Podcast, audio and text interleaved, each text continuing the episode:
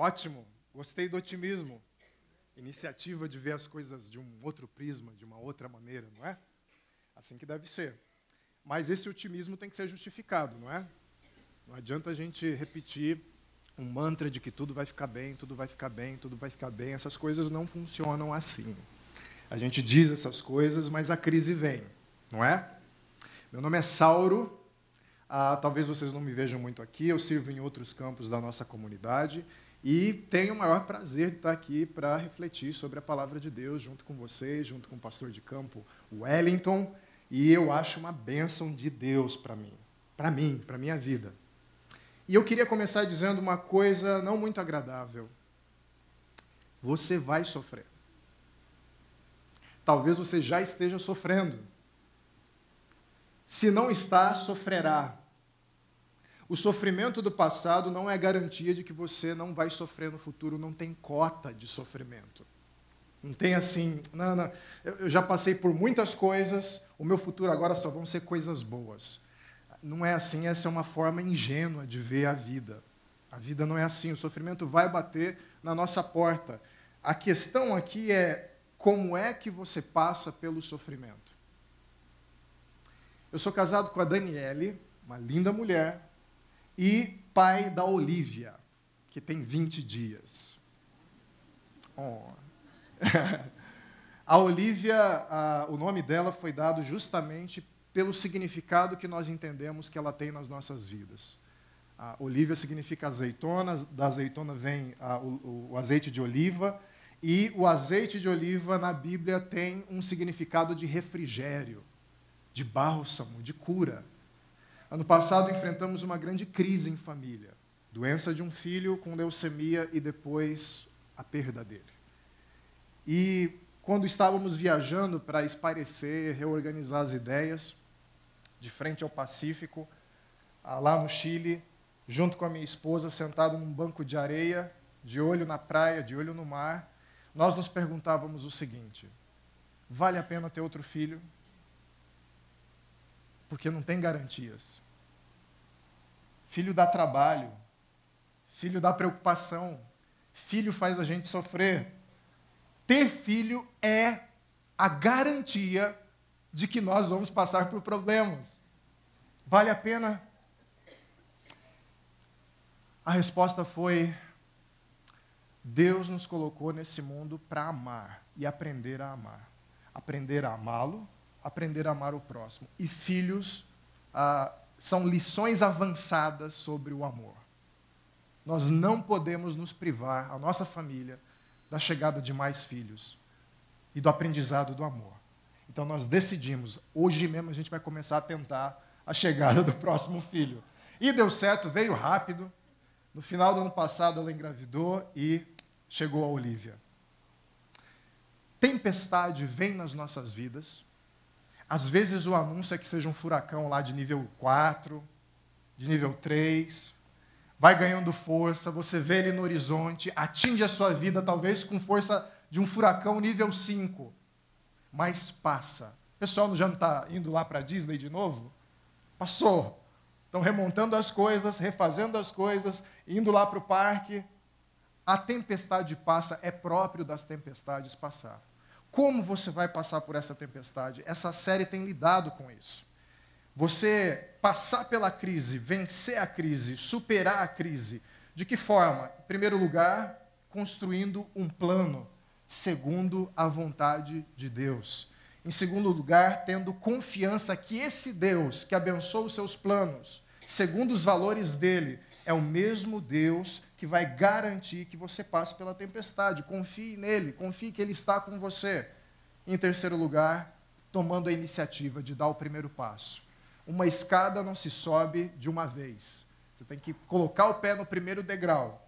E nós ouvimos uma história maravilhosa no domingo passado sobre isso, tomar a iniciativa, tomar os pequenos passos para os grandes sonhos, os grandes sonhos de superação, os grandes sonhos de recuperação. Eu não sei qual é a sua tempestade, vai passar, vai passar. Deus está com você. Ele vai te ajudar a superar essa, essa tempestade. Amém? Amém significa que assim seja. Creia nisso.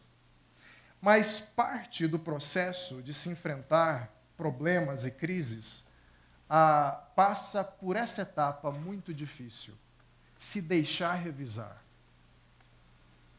Eu não estou dizendo de autoanálise, autoavaliação. Autoavaliação é importante. Você olhar para a sua própria vida, no que é que eu estou errando, o que, é que eu estou fazendo de errado, ah, o que, que na minha mente está errado, o que, que nos meus valores estão errados.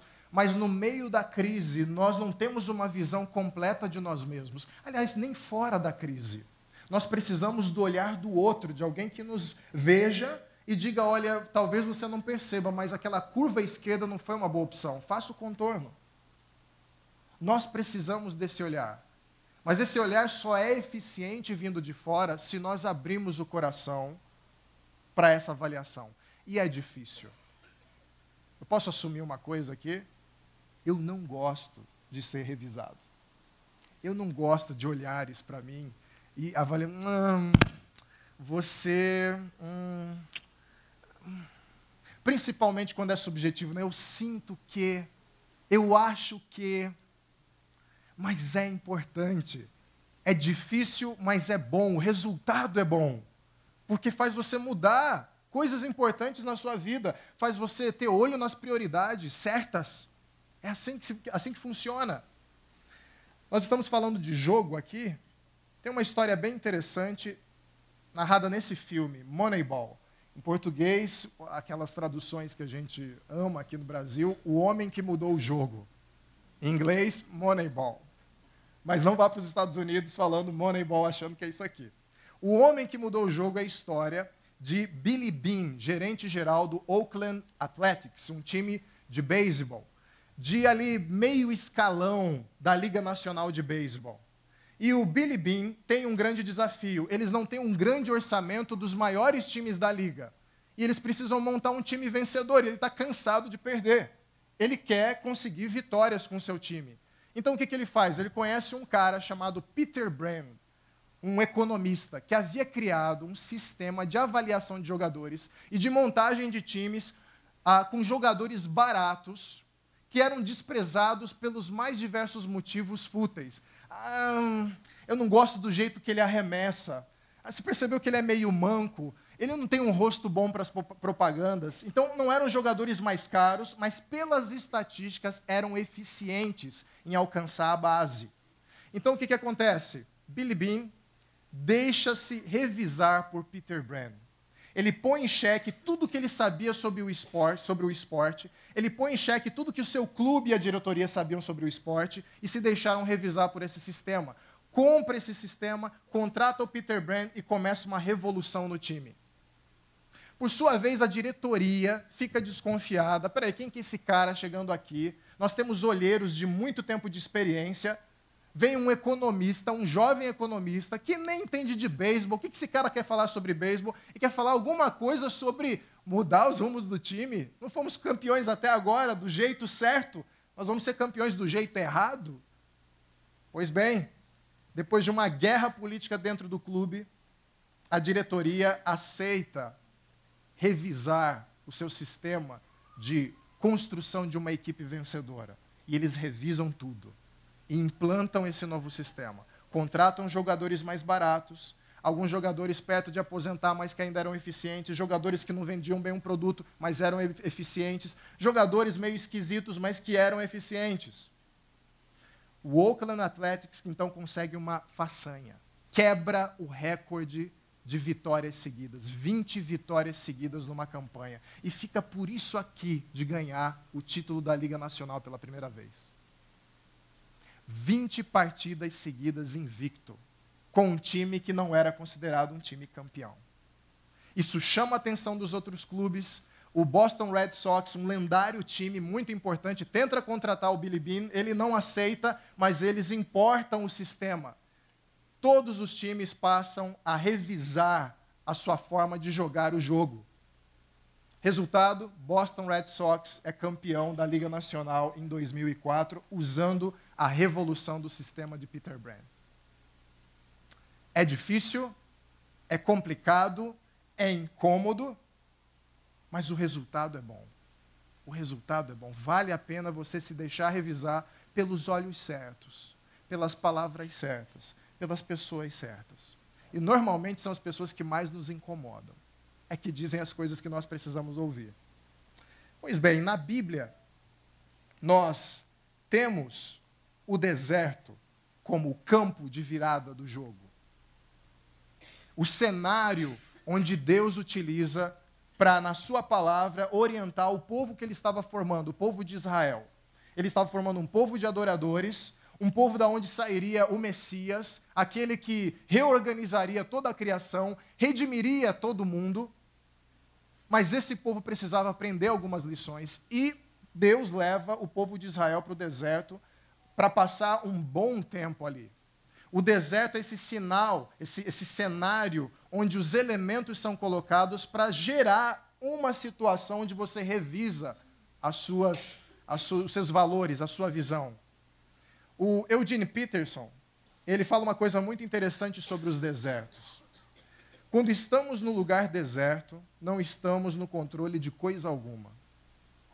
Não temos compromissos a cumprir nem reuniões a realizar. Num lugar isolado, conseguimos geralmente compreender nossas vidas de forma mais simplificada e aprofundada. Ele fala aqui do deserto geográfico. Deserto geográfico não tem placas, não tem reunião, não tem ruas, não tem sinal. Você não consegue ter referências. Havia um riacho aqui, não tem mais, secou. Havia um arbusto aqui, não tem mais, se foi. Havia uma duna aqui, havia uma pedra aqui, o vento levou, mudou. É um cenário confuso que restringe as suas opções. Você tem poucas opções para se alimentar, você tem poucas opções para se orientar. É um cenário confuso, perigoso, animais selvagens, clima instável, à noite faz muito frio, muito gelado, de dia um sol escaldante. É um cenário horrível. E era um cenário que todo o povo do Oriente Próximo conhecia. O Egito conhecia o deserto, Israel conhecia o deserto, os filisteus conheciam o deserto, os impérios da Mesopotâmia conheciam o deserto. O deserto sempre estava na próxima esquina, além da próxima cidade, como um fantasma, como uma presença, uma sombra ameaçadora. Eugene Peterson vai dizer que esse deserto geográfico tão utilizado por Deus na Bíblia ele pode ser comparado ao deserto circunstancial das nossas vidas. Às vezes você não está num deserto literal, mas você está numa situação de saúde debilitada. E a saúde debilitada restringe as suas opções. O leito nos prende, não é?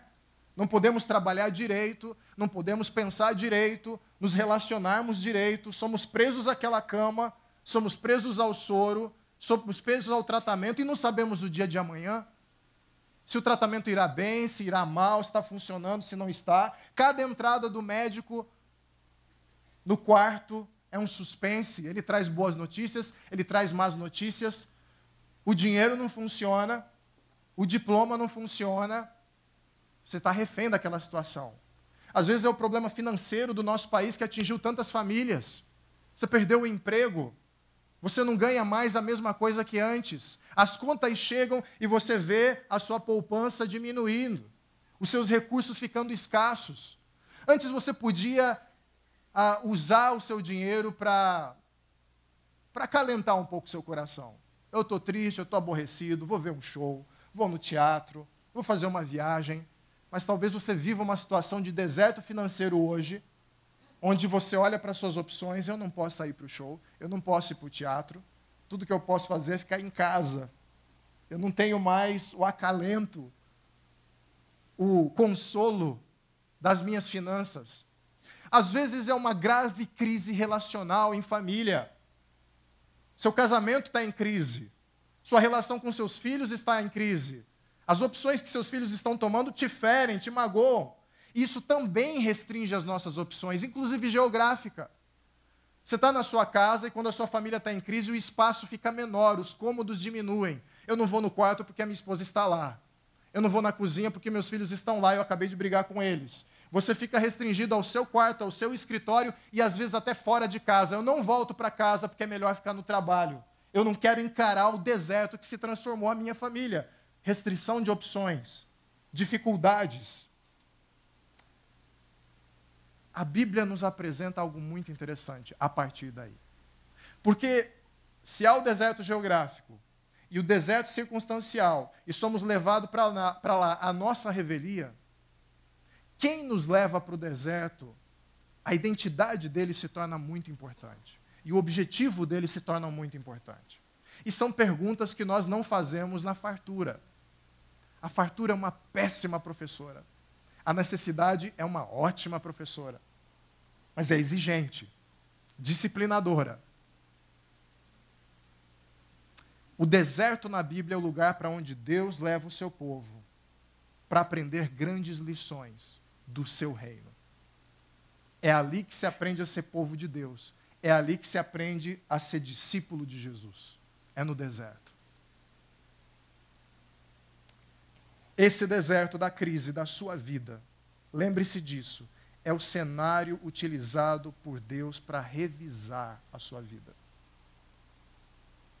Seus ouvidos estarão atentos, os seus olhos atentos, o seu coração aberto para ouvir a palavra de Deus.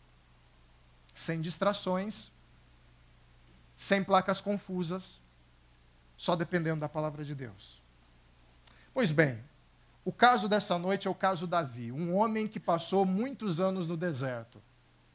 Quase uma década no deserto, pelo menos. Davi era um jovem pastor da tribo de Judá, o último de oito filhos. E o último de oito filhos naquela época era muito importante, uma informação muito importante, porque significava que ele não teria autoridade do pai, Jessé, quando Jessé morresse ele também não receberia a maior parte da herança do pai também. Então ele era o último, último, último, a última escolha de qualquer coisa na família. Certa vez, no campo, ele é chamado para casa. Ele era um pastor de ovelhas da sua família. Ele volta para lá e encontra os sete irmãos e o seu pai. E um homem diferente, chamado Samuel. Samuel era o profeta e juiz de Israel naquela época um homem idoso já naquele tempo. Ele se aproxima de Davi e aponta ele como o homem que ele procurava. Ele já havia conversado e visto os sete outros irmãos. Ali ele tira um chifre cheio de azeite e faz um ritual. Derrama esse azeite na cabeça de Davi, ungindo ele. Aquele era o ritual de unção dos reis. Davi estava sendo ungido rei. Mas por que isso? Naquela época, o rei verdadeiro, o rei de Israel, naquele momento, era um homem chamado Saul. Um homem complicado, bonito, alto, forte, imponente, impressionante. Só que Saul era desconfiado, agressivo, vaidoso, orgulhoso. Pois bem, Davi é chamado em determinado momento para ir até o palácio de Saul tocar harpa para ele. Davi tinha muitas habilidades. Ele conhece o rei naquele momento. Mas o que vai destacar Davi aos olhos do povo de Israel e aos olhos de Saul é o próximo movimento, o Davi guerreiro. Davi encontra uma situação extremamente complicada. Em certo momento, o rei Saul e todo o exército de Israel estão entrincheirados diante do exército filisteu, um exército inimigo. E nem o exército filisteu ataca os israelitas, nem os israelitas atacam o exército filisteu.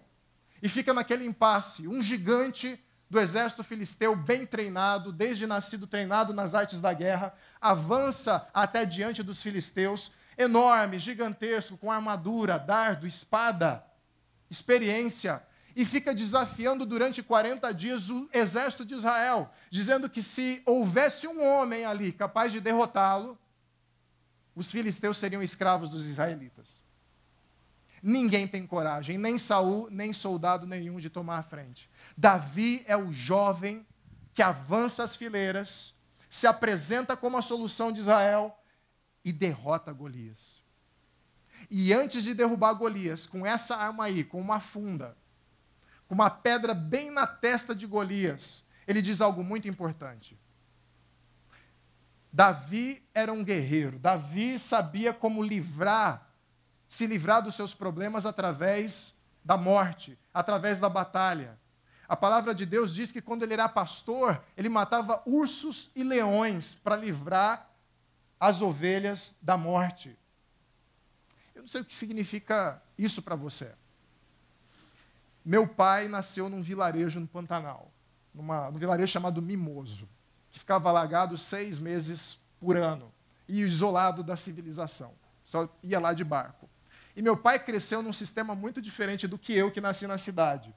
Certa vez, com sete, oito anos, eu estava andando com ele pelo campo, perto do sítio da minha avó, retornando da estrada, e tinha um monte de touros assim na, no campo. E ele passando numa tranquilidade, numa uma paz incrível. E eu atrás dele com medo. Um touro resolve se aproximar, gigantesco, branco, com aquele monte atrás dele, aqui na corcunda, e avança. Meu pai, sem diminuir o passo, pega um pedaço de galho de árvore e pá na cabeça do touro. Aquele gigante vai para trás, recuando. Meu pai, ah, vira as costas e continua. Eu fiquei, uau! Meu pai é o homem mais forte do mundo.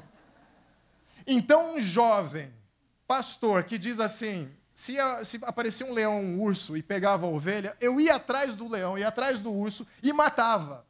Removia o problema. Diante de Golias, ele remove o problema. Mas é muito interessante o grito de guerra dele. Golias, você vem contra mim com dardo, lança e escudo, espada, mas eu vou contra ti em nome do Senhor dos exércitos em nome do Senhor dos Exércitos de Israel. Ele sabe que tem habilidades e capacitações dadas por Deus, mas que foi dado por Deus, é Deus que dava a vitória. Pacote completo, um jovem corajoso guerreiro que sabe que depende de Deus. Ele derrota Golias, fica famoso, vai para o top das músicas, dos hits do momento. Criam músicas para ele, o povo sai cantando, fica mais famoso do que o rei é nomeado pelo rei como comandante. Olha o progresso na carreira, hein? De pastor a comandante de tropas de Israel. Aprende a manejar a espada, a liderar um exército. Vence várias batalhas difíceis que Saul ia apontando. Todo mundo gostava dele, até a filha de Saul. Mical demonstra interesse ali por, por Davi. E Saul já com ciúme enorme daquele jovem guerreiro que estava chamando a atenção demais, tirando o foco dele, resolve dar uma missão impossível. Você quer casar com a minha filha? Então o presente de casamento é matar cem filisteus e tirar o prepúcio deles e trazer. Ok, ele vai lá e traz. Eu não sei se embalado em presente com laço vermelho, não sei como é que foi isso, se num saco, se... mas ele trouxe cem prepúcios de homens que ele matou. Ok, esse é o desafio, esse é o problema, eu removo da minha frente. São os nossos inimigos, eu sou um guerreiro, sei manejar a espada, é assim que eu tenho feito. Ele remove o problema, se casa com Mical. Tem a admiração do filho de Saul, Jonatas. O cara era muito querido, muito famoso. Saul então chega no auge do seu ciúme e decreta Davi um criminoso começa a persegui-lo. Davi é obrigado a fugir do palácio. Saul não tem motivos concretos para perseguir Davi a não ser os seus ciúmes. Por várias vezes ele é confrontado, mas por quê? O próprio filho dele diz: por que você está querendo matar Davi? Ele te deu vitórias. Ele é um homem fiel. Saul é daquele homem covarde que na frente, não, ok, coisa da minha cabeça, né? Quando vira as costas, ele retoma os planos de vingança. Davi não tem outra alternativa, outra escolha a não ser fugir. E ele foge. Foge e no início da sua fuga, ele se encontra na cidade de Nob com um sacerdote chamado Aimelech. Ali ele inventa uma desculpa, ainda estava no começo da perseguição, a notícia não tinha se espalhado. E ele diz assim: Olha, ah, sacerdote, eu estou numa missão secreta para o rei. E eu preciso de uma coisa muito importante: tem aí uma arma que eu possa utilizar nessa missão secreta? O sacerdote respondeu: a espada de Golias. O filisteu que você matou no vale de Elá está enrolada num pano atrás do colete sacerdotal. Se quiser pegar, pegue-a. Não há nenhuma outra espada. E a resposta de Davi Não há outra melhor. Dê-me essa espada. Ele estava começando a enfrentar um período de crise que ia durar por muito tempo na sua vida. Ele era um guerreiro, ele havia removido seus obstáculos, eu estou sendo perseguido injustamente pelo meu inimigo, pelo rei Saul, o que, que eu vou fazer? Preciso de uma espada. Eu sou guerreiro, eu preciso de uma espada. E eu tenho a melhor espada disponível. Em época de crise, surgem os cursos, surgem os processos para te tirar da crise, não é? Normalmente é mais do mesmo. Se é uma ferramenta que te ajuda, amém. Mas normalmente é mais do mesmo. Se você perdeu dinheiro, como é que você vai ganhar dinheiro novamente? Se você perdeu o emprego, como é que você vai ganhar o emprego novamente? Se você perdeu oportunidades e você está acuado, como é que você vai ter oportunidades novamente? O foco é na crise em si. Eu tenho diplomas, talvez mais um curso. Eu tentei várias estratégias, talvez outra estratégia de negócio. O nosso olhar para a crise é meramente técnico, muitas vezes. Como é que eu percebo quando a economia vai melhorar? Tem um cara fazendo uma palestra super interessante e ele vai dizer onde eu vou fazer os meus investimentos de agora em diante e quando eu vou fazer. E nós vamos atrás dessas pessoas. Mais uma vez, não é, não é que é proibido, não é que é ruim, é que é um jeito bem simplista de ver a crise. A crise passa a ser como eu mato a minha fome, como eu mato a minha sede, como eu volto a ganhar dinheiro. Mas nunca de fato é assim. Eu não sei se você já percebeu.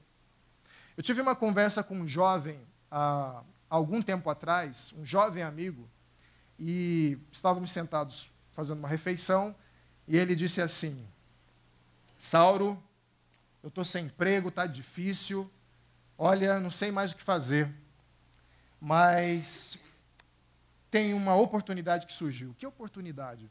Não, muito legal isso. Ó, não fica bravo comigo se você faz parte de algo assim, tá? Não fica, de antemão. Ah, eu vou vender um produto, e aí eu vou dar uma parcela desse valor para alguém acima de mim. Mas vão ter pessoas abaixo de mim que vão vender o produto também. Eu nunca descobri que produto era esse. Ele falava mais do sistema do que do produto. Ah, e eles vão vender os produtos e vão passar uma parcela para mim. Pronto! Consegui resolver o meu problema. Mas sabe o que me chamou a atenção mesmo? A expressão que ele usou. Ele não usou assim, ah, eu tenho uma oportunidade de voltar a ganhar dinheiro, de voltar a me sustentar. A palavra que ele usou é: Sauro, a minha vida vai ser transformada.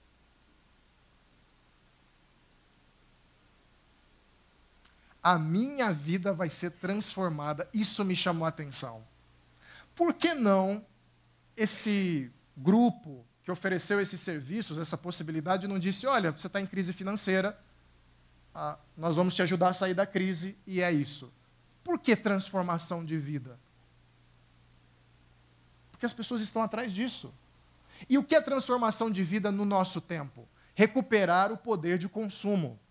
Você, agora você não pode comprar aquilo que acalenta seu coração, aquilo que te entusiasma, mas você pode voltar a comprar. E isso é transformar a vida. Transformar a vida de um pobre, sem opções, para um bem-sucedido financeiramente. Esse é o significado da crise. E nós vamos atrás dessas ferramentas. Davi tinha espada. Eu posso me defender agora. Só que a história continua. Davi continua a sua fuga e ele pede ajuda, inclusive para outros países. Ele passa pelo país dos filisteus e passa por um específico que vai chamar muito a sua atenção. Ele passa por Moabe. Se você viu a mensagem anterior, você sabe que ele é descendente, Davi é descendente de Ruth. Ruth era moabita. Então imagina essa história sendo contada de pai para filho até chegar em Davi. Olha, houve um tempo que os nossos ah, antecessores ah, vieram de um país chamado Moabe. Quando ele encontra com seus pais, ele leva sua família até o rei de Moabe para não sofrer revelias, para não sofrer ataque de Saul. Davi foi para Mispá em Moabe e disse ao rei de Moabe: Posso deixar meu pai e minha mãe virem para cá e ficarem contigo? Aí vem um negócio importante. Até que eu saiba o que Deus fará comigo. Aqui Davi começa a fazer as perguntas certas. A primeira pergunta dele diante da crise: onde é que eu arranjo uma arma? Conseguiu a arma. Segunda pergunta, entrando na crise, ele vendo que a coisa ia ficar muito difícil, eu estou deixando meus familiares aqui e não vou ficar aqui porque eu preciso descobrir o que Deus fará comigo. A pergunta para você também deveria ser essa na crise que nós vivemos hoje.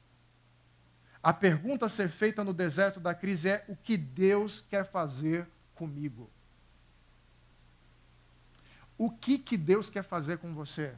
Qual é a direção que Ele quer apontar para você? Munido dessa pergunta, Davi é conduzido por Deus ao deserto.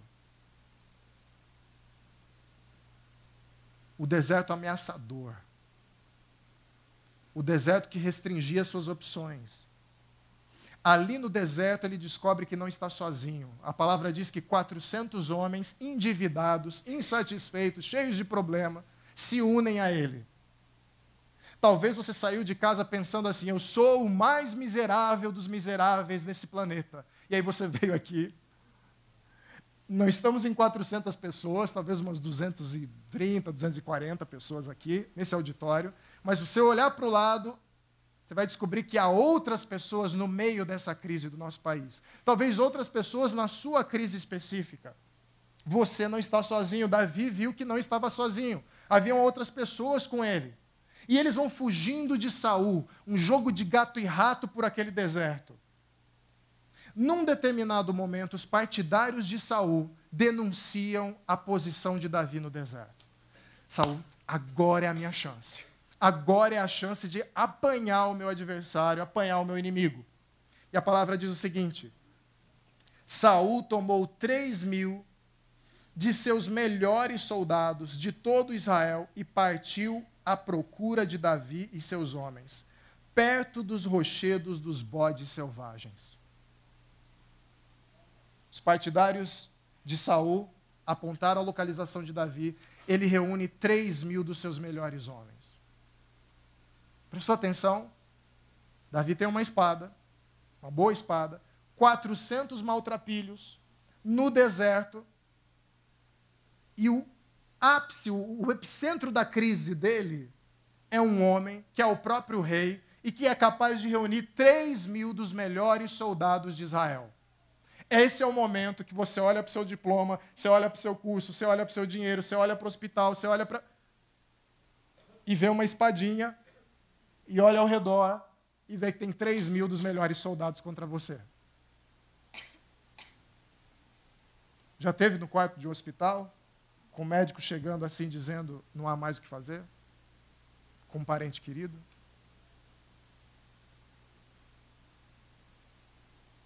O dinheiro pagou o plano de saúde. Esse cara se formou, esse médico. A estrutura do hospital é boa, é a melhor que você podia pagar. Mas ele entra e diz assim: fizemos de tudo, mas não é possível. Aí você olha para sua espadinha e diz: que, que vai acontecer? Saul está na cola de Davi, quase apanhando ele. Davi, com seus 400 homens, se embrenham dentro de uma caverna escura, no deserto. Saul aparece logo depois. E aí, aquele grande rei, que poderia encurralar Davi nessa caverna se procurasse com mais atenção, se procurasse os rastros, ele passa por uma situação que nivela todos os seres humanos da face da Terra. Há dois niveladores universais, pelo menos, nesse mundo. Pelo menos. O caixão, todo mundo vai morrer, e o vaso sanitário. Pode ser o vaso sanitário de ouro na torre mais alta de Dubai. Mas o que vai sair da pessoa ali não é bonito. E sai de todo mundo. Todo mundo, como diz lá na minha terra, todo mundo já teve a sua noite ou seu dia de piriri. Todo mundo. A rainha da Inglaterra, o presidente dos Estados Unidos, vamos bombardear a Coreia do Norte, eles vão ver o que, que a gente. Ele também já teve uma noite difícil no banheiro. Justin Bieber, sim, aquele lindinho, fofinho que talvez você ouça se você é jovem. Ah, ele também já suou o rosto num vaso sanitário. Estou falando alguma mentira? Não. Saul, o grande rei, poderoso, com três mil dos seus melhores homens, teve um piriri, viu a caverna, que banheiro amplo, posso ir lá, ninguém vai ver. Ah, eu sou o rei, ninguém, eu não quero que ninguém veja, nem os meus servos. Soldados fiquem do lado de fora, vou sozinho ali. Ele entra na caverna, se acocora com aquela capa real dele e começa a trabalhar diligentemente para aliviar o peso de si. No fundo da caverna estão os 400 homens olhando para o todo-poderoso rei acocorado. E aí, os soldados de Davi alertam o seu líder. Eles disseram: Esse é o dia sobre o qual o Senhor lhe falou. Entregarei em suas mãos o seu inimigo para que você faça com ele o que você quiser. O rei está sentado na sua frente, até ele se levantar, lambuzado, até pegar a espada, até gritar pelos homens, já era, você é um soldado experiente, está aqui. Esse é o momento que Deus deu. Ninguém sabe de onde saiu essa profecia. Não tem nada específico, entregarei em suas mãos o seu inimigo para. Talvez tenha surgido em algum momento da história, mas precisava de discernimento, porque o que vai acontecer agora vai assustar vocês. Eu não sei se vocês estão entendendo que se Davi pegasse a espada e matasse Saul, acabava a crise. Acabavam os problemas. Adeus deserto. E se nós fizermos o flashback, lá atrás, ele havia sido ungido rei. Ele era o próximo rei. Acabou o problema, acabou o deserto, acabou a perseguição espada na mão, tá fácil. 400 homens dizendo: vai lá, vai lá, vai, mata você o rei. E o que acontece é surpreendente, por quê? Porque o que está na cabeça de Davi é um alerta. Cuidado, não se trata apenas de se livrar da crise. Não se trata apenas de pagar as contas. Não se trata apenas de dar um jeito na família para a gente ficar num afastamento frio. Não se trata apenas de você sair do leito da doença ou de você ver um parente se recuperar. Não se trata só disso. Eu quero que você entenda a tentação de Davi. O padrão de Davi era o quê? O leão e o urso atacaram as ovelhas. Eu mato. Tem um gigante ameaçando o meu povo. Eu mato presente de casamento é morte, eu mato. Eu removo do caminho. Deus tem me abençoado como guerreiro até agora. Mas Deus queria uma mudança, uma transformação na vida de Davi. Então Davi disse aos seus soldados: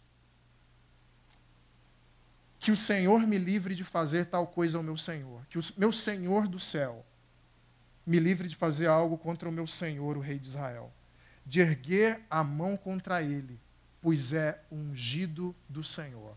Ungido do Senhor é uma expressão que significa separado pelo Senhor, capacitado pelo Senhor, abençoado pelo Senhor. Era a linguagem para consagrar reis, era a linguagem para consagrar, consagrar sacerdotes e profetas. O que Davi está dizendo é: Deus colocou Saul no trono de Israel. Deus vai tirar Saul do trono de Israel. Deus instalou, instalou essa crise na minha vida.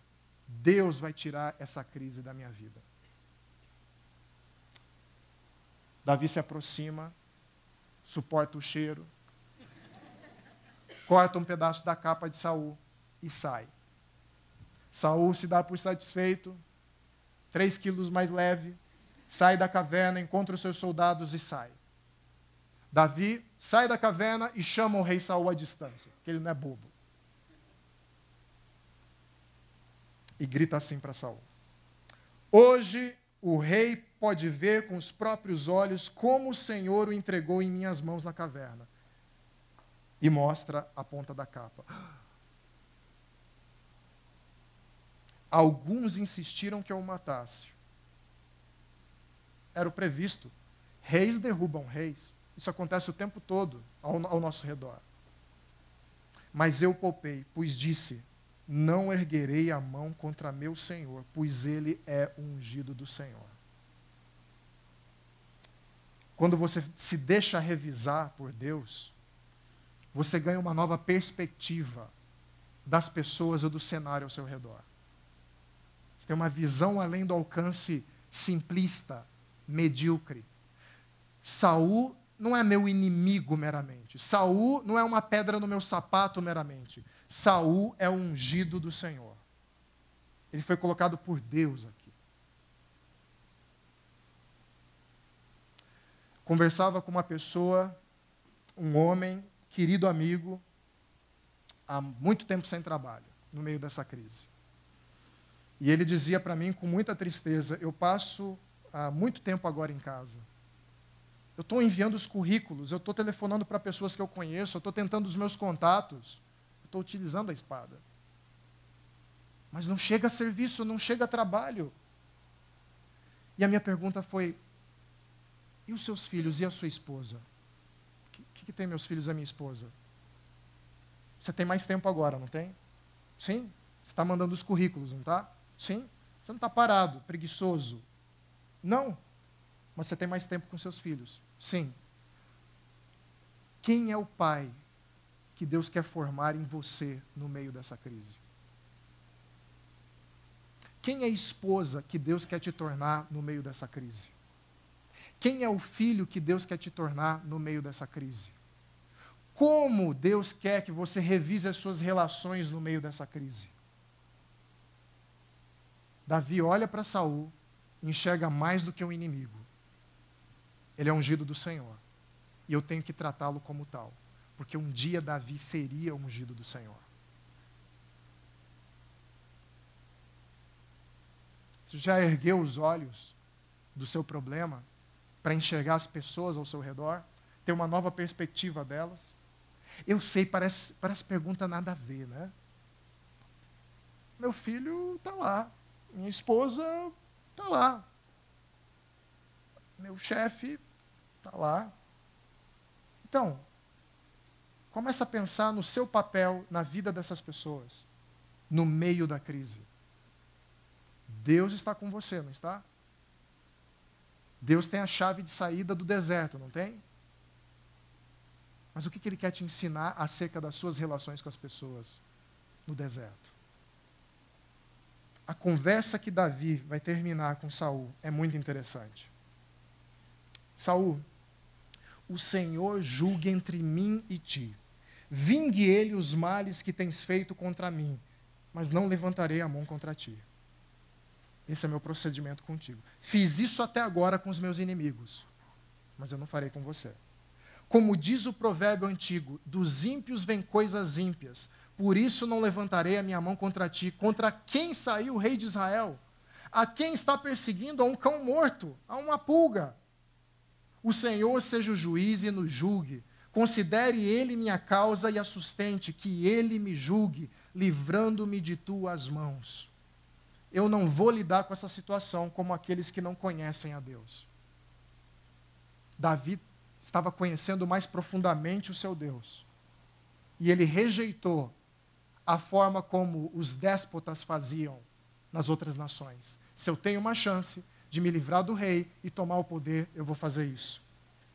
Pelo contrário, ele percebe que sem as opções, sem a fama, ele não é ninguém. Saul, eu sou um cão morto, eu sou uma pulga.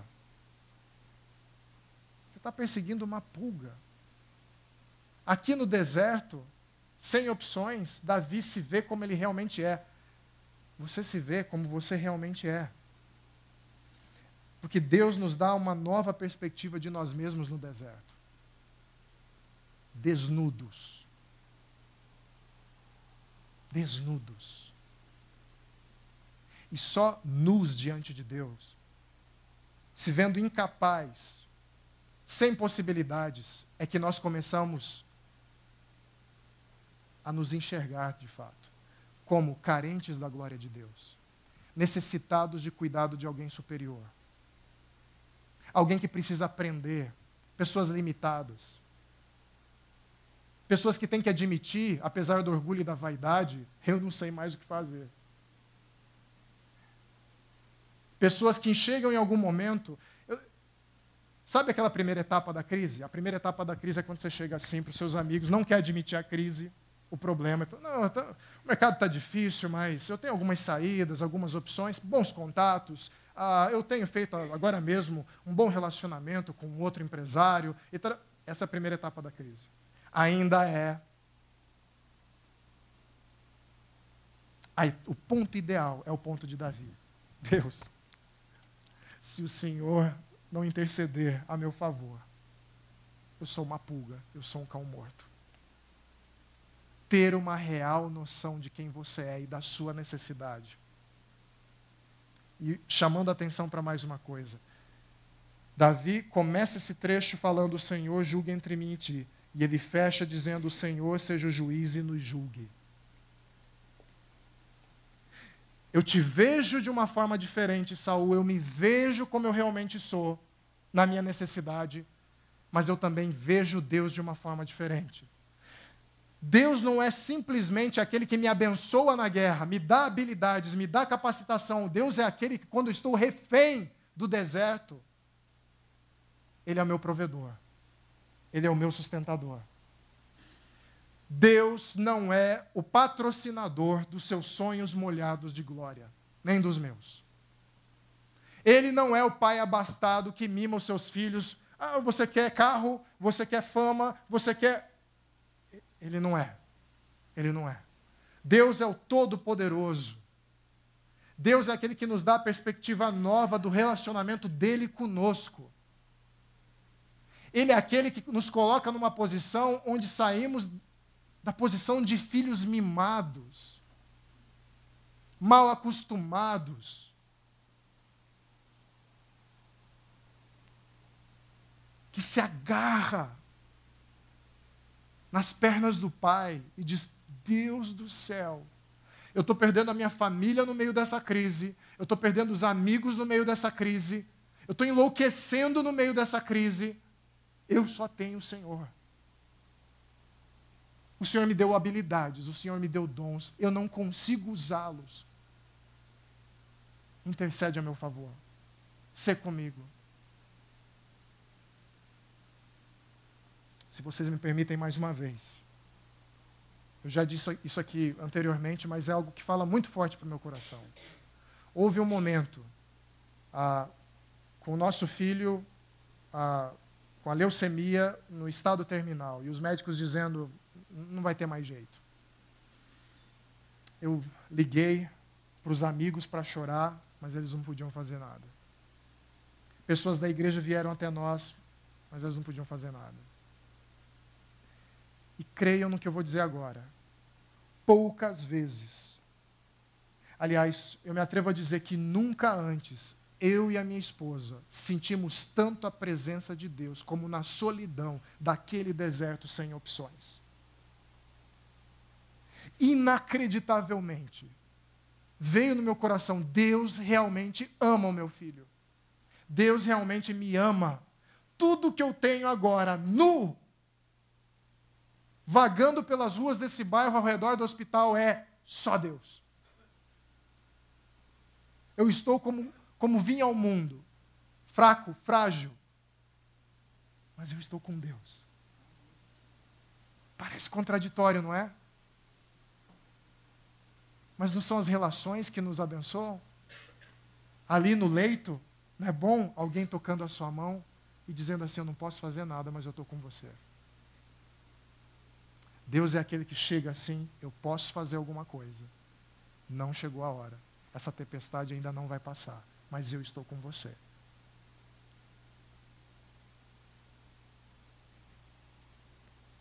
Davi termina o discurso dizendo: Agora tenho certeza de que você será rei. Saul dizendo: Agora tenho certeza, Davi, que você será rei e de que o reino de Israel será firmado em suas mãos olha o inimigo ajudando a revisão de Davi. Da onde ele menos espera. Davi, como guerreiro, era excelente. Tinha alcançado o apogeu. Mas Deus queria transformá-lo num rei. E o rei que Deus queria para Israel, colocar no trono de Israel, era um rei que colocasse Deus no trono. Davi precisava aprender isso que rei, líder, não era aquele que removia os problemas do caminho, mas era misericordioso, bondoso, renovava chances, era sábio, sabia se conter, sabia ter disciplina. Aí Saul fala uma coisa muito interessante, presta atenção. Portanto, Davi, jure-me pelo Senhor que você não eliminará meus descendentes, nem fará meu nome desaparecer da família de meu pai. Ou seja, Davi, essa lição que você aprendeu da parte de Deus e que te torna um rei melhor do que eu, leva para fora do deserto. Faz essa promessa com Deus. Você teve misericórdia de mim, tenha misericórdia dos meus descendentes. Saul dizendo assim: faça um pacto com Deus. Essa não é uma lição para ficar no deserto.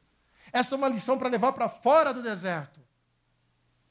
O pai que você vai se tornar, o líder que você vai se tornar, o profissional que você vai se tornar para fora do deserto. Deus, por fim, quer nos transformar, ao sair do deserto, numa versão melhor de nós mesmos. Davi agora sabia que não era meramente um guerreiro sanguinário. Davi foi ungido rei de Israel para apontar para o Rei Todo-Poderoso.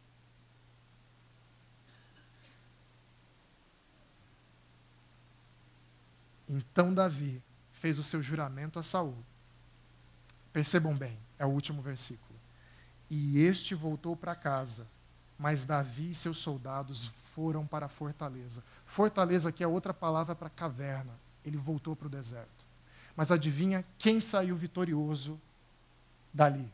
Saul saiu do deserto, voltou para o palácio, para sua riqueza, para sua posição,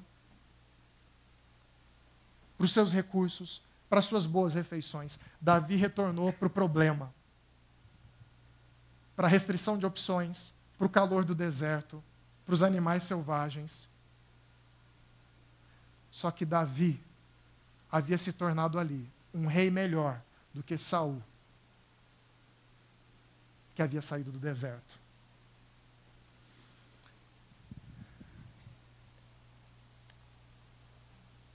Davi, como rei, vai cometer erros e acertos. Erros terríveis. E acertos que apontavam para a glória de Deus. Mas uma coisa é dita de Davi.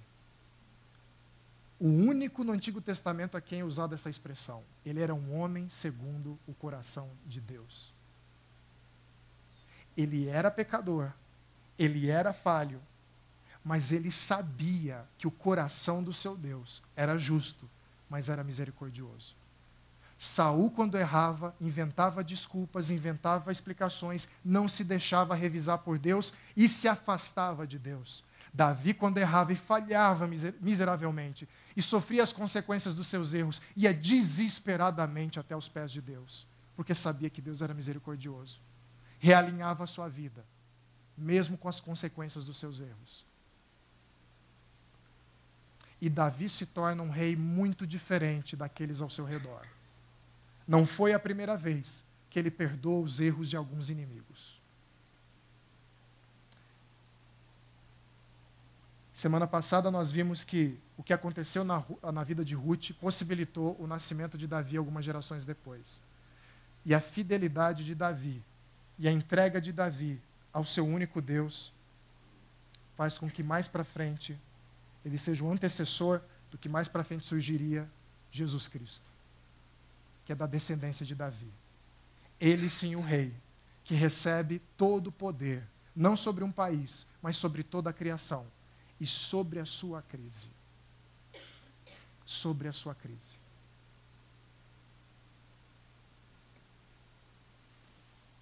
Eu não sei quando vai passar, eu não sou um bom meteorologista. Eu adoraria. Se tivesse um telão aqui, falando, bom, vocês estão vendo que o furacão vai passar aqui, vai virar, vai virar categoria 1. Então, eu adoraria. Ah, como Deus sabe, como eu gostaria de ver alguns de vocês dizer assim: olha, só mais três dias. Mas não essa a pergunta dessa noite.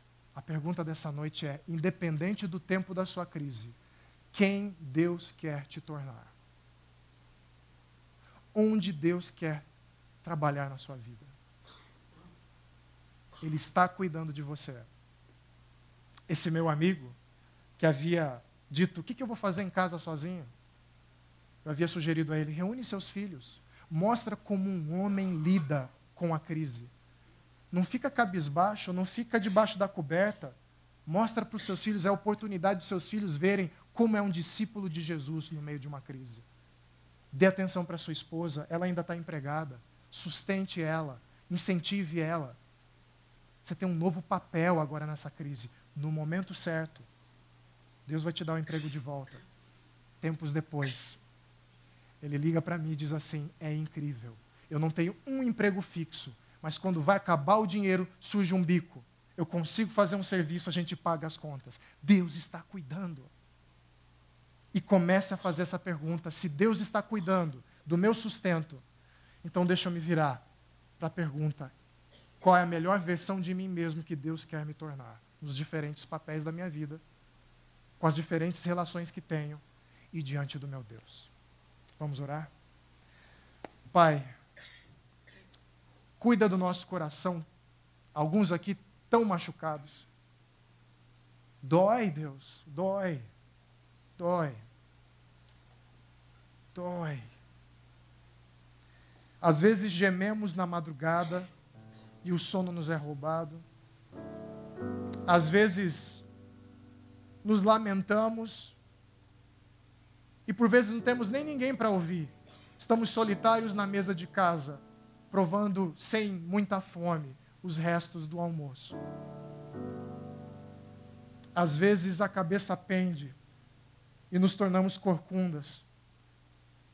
Não conseguimos mais olhar nos olhos das pessoas. Talvez alguns aqui sintam que a sua dignidade foi retirada, a sua identidade foi retirada. O país enfrentando uma crise, Senhor. O Senhor está vendo, o Senhor está vendo. Gente sem trabalho, gente sem dinheiro. E, Pai, sequer temos o consolo dos líderes da nossa nação dizendo: nos perdoem, erramos, desviamos o que não era para desviar articulamos de uma maneira totalmente errada, corrompemos pessoas. Nós nos demos conta disso, nos perdoem. Mas são cínicos e sofremos consequências da liderança desse país. Cínica. Alguns daqui, Pai, não procuraram a crise, se precaveram, se prepararam, mas nos sentimos como Davi com a espada na mão, diante de um exército de três mil homens. Senhor amado, dá a cada um aqui essa manhã a confiança de que o Senhor está conosco.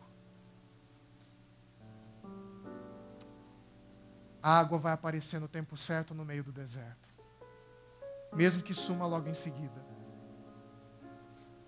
Haverão cavernas para aliviar o calor do dia e certamente encontraremos o suficiente para nos aquecermos no frio da noite. E enquanto o problema não passa, enquanto não saímos desse deserto, ajuda-nos a enxergar, Pai, os nossos filhos, a nossa esposa, os esposos, os nossos colegas de trabalho, se ainda o temos, amigos, familiares, inimigos. Ajuda-nos a ter uma imagem exata de nós mesmos, Pai.